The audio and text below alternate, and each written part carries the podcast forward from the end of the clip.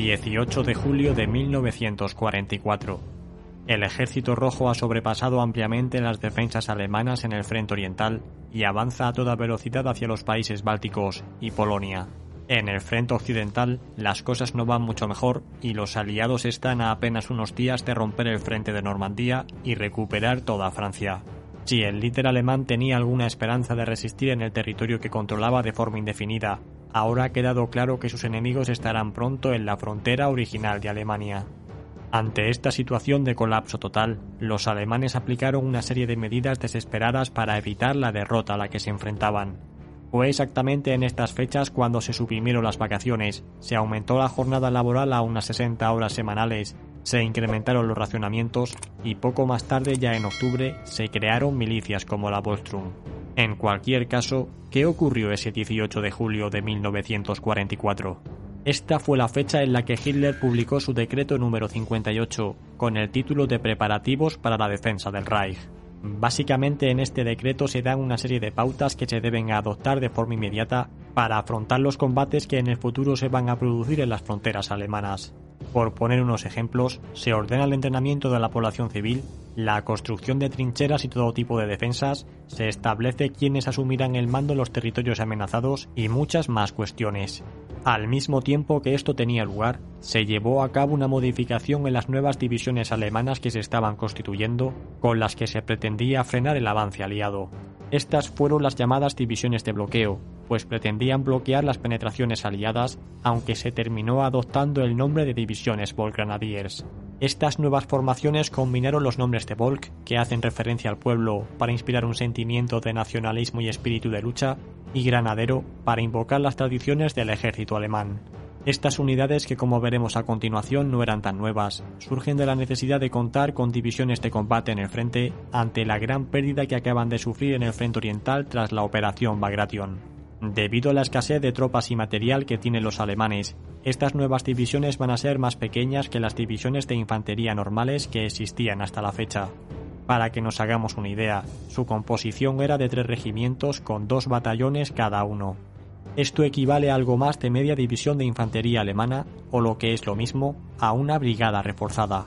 En cualquier caso, todos estos datos son muy engañosos pues debido a la precariedad del momento, la mayoría de divisiones no tenía el número de efectivos que se suponía que debían tener. Esto quiere decir que si esta nueva división Volgrenadier llegaba a tener el máximo de sus efectivos, podía situarse a la misma altura que cualquier otra división que contaba con entre 8.000 y 12.000 efectivos. Así pues, estaban diseñadas para economizar personal y centrarse principalmente en la defensa. Para compensar el número reducido de efectivos que tenía, las unidades Volgrenadier fueron dotadas con una mayor proporción de armas automáticas para crear un mayor volumen de potencia de fuego y poder cumplir su función con eficacia. Por suerte para los alemanes, su tecnología había avanzado bastante con respecto a 1939 y ahora era posible obtener la misma potencia de fuego con menos efectivos. Esto fue debido en primer lugar al rifle de asalto STG-44 que se usó para armar a dos de los pelotones en cada compañía, dándoles una potencia de fuego devastadora a corta distancia. En segundo lugar, a todas estas divisiones se les proporcionó una gran cantidad de armas antitanque, siendo estos los famosos Panzerfaust, que se mostraron muy efectivos contra los carros de combate aliados. Así pues, ya no se necesitaba transportar pesados cañones antitanque ni disponer de carros de combate propios, pues una unidad de este tipo era capaz de actuar de forma autónoma.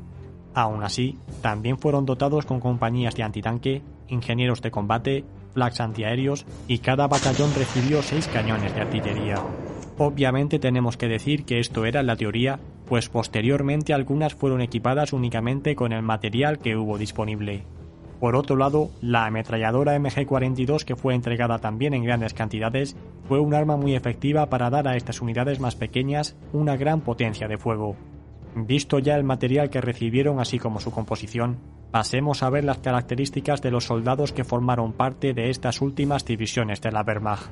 Las divisiones Volgrenadiers se organizaron en torno a un núcleo de veteranos de las divisiones destruidas en el este o en el oeste y se completaron con nuevos reclutas o exceso de personal de la Luftwaffe y la Marina. Para explicarlo mejor, veamos el siguiente ejemplo. Durante la ofensiva soviética del verano de 1944, la División 212 de Infantería alemana fue prácticamente destruida en Lituania en agosto de ese mismo año. A continuación, usando los supervivientes de la unidad como pilar central, la división fue reconstruida y se convirtió en septiembre en la 212 División Volgrenadier. Para completar la unidad que finalmente llegó a contar con 10.500 efectivos, se hizo una fusión con otras unidades menores que también habían sido despedazadas y con nuevos reclutas jóvenes a los que sí se tuvo que instruir.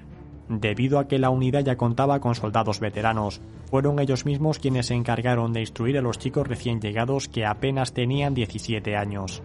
Con esto se conseguía ahorrar un tiempo muy valioso, y era muchísimo más efectivo que tener que crear una división desde cero. En cualquier caso, la combinación de reclutas de cada unidad, el tamaño del número de veteranos que formaba la base de cada formación y el tiempo que se tuvo para formar a cada una de estas divisiones hizo que su rendimiento en combate fuese mejor o peor.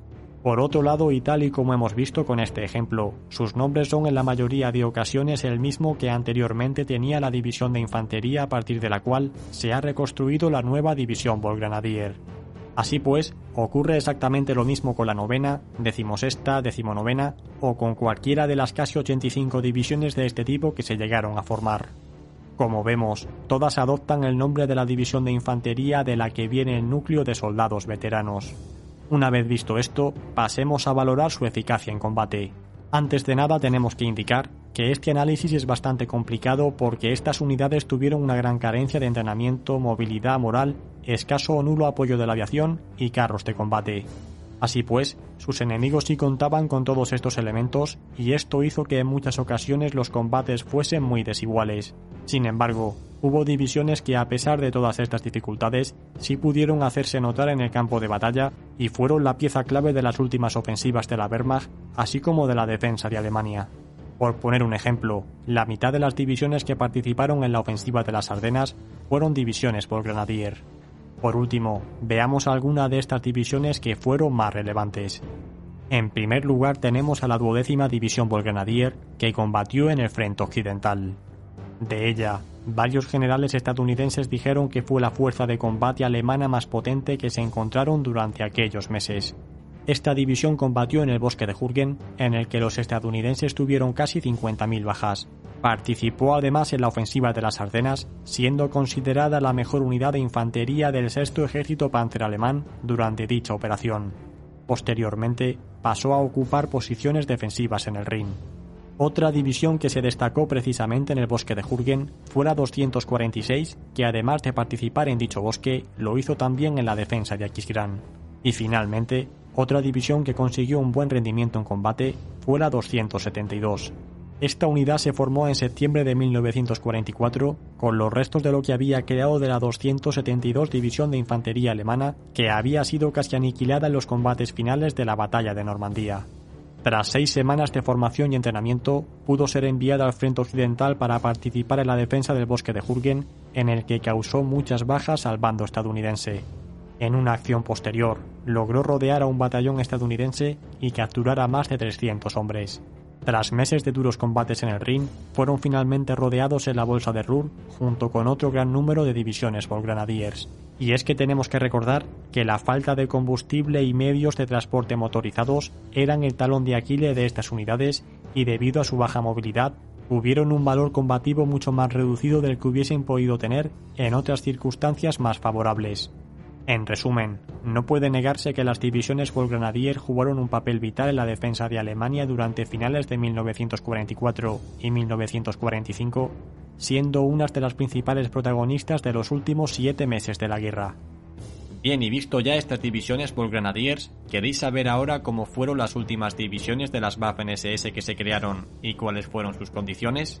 Os dejo el enlace de ese vídeo en la descripción, junto con el de la batalla de Jürgen que tanto hemos nombrado en este programa. Nosotros nos despedimos aquí. Muchas gracias a todos, especialmente a los patrocinadores que hacéis esto posible. Suscríbete y comparte este programa si te ha gustado y nos vemos como siempre cada miércoles y domingo. Hasta pronto.